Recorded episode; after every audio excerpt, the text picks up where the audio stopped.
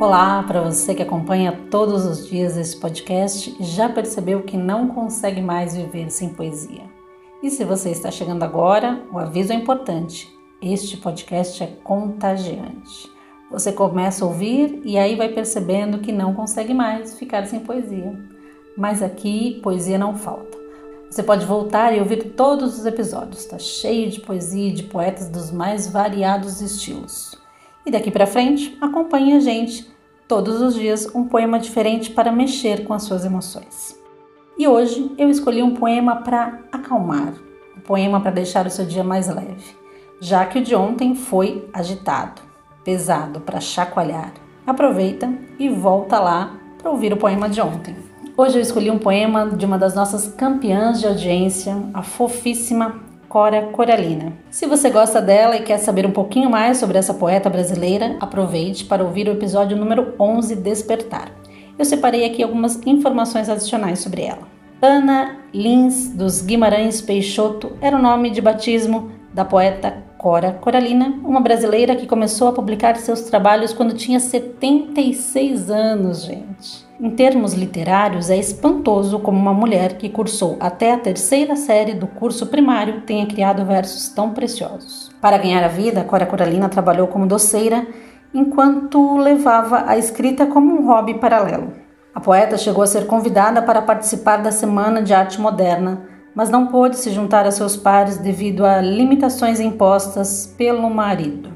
Sua poética é baseada numa escrita do cotidiano, das miudezas, e é caracterizada por uma delicadeza e por uma sabedoria de quem passou pela vida e observou cada detalhe do caminho.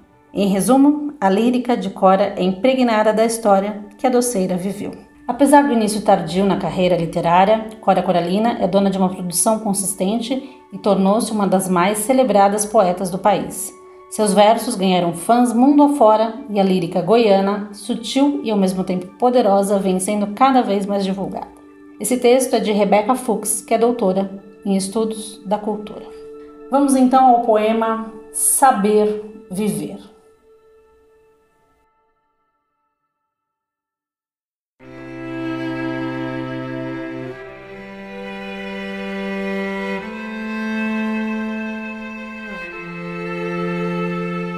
Não sei se a vida é curta ou longa demais para nós mas sei que nada do que vivemos tem sentido se não tocarmos o coração das pessoas.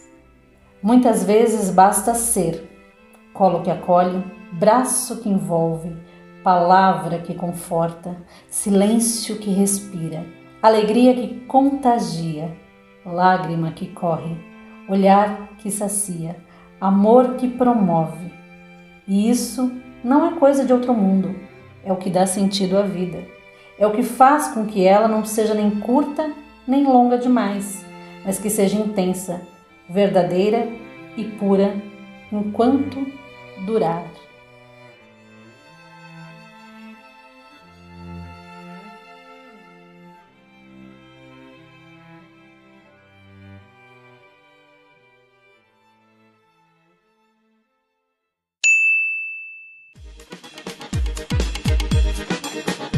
E aí, curtiu esse poema?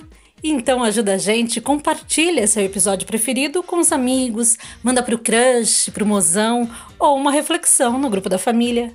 Alô professores e admiradores da literatura, bora enviar também para os seus alunos. Vamos precisar da sua ajuda para fazer este projeto acontecer.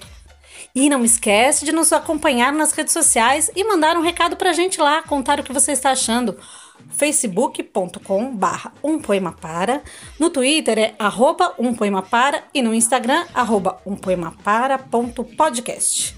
E você também pode nos mandar um e-mail pedindo a leitura da sua poesia preferida, ou um poema de sua autoria, ou até oferecer um poema para alguém, como a gente fazia pedindo música nas rádios, lembra? Que tal? O nosso e-mail é umpoemapara@gmail.com. Vamos fazer a poesia e o nosso podcast se espalhar por aí. Contamos com vocês. Trabalhos técnicos, arroba André de Castro. Até o próximo episódio do Um Poema para Despertar, Um Poema para Aquietar.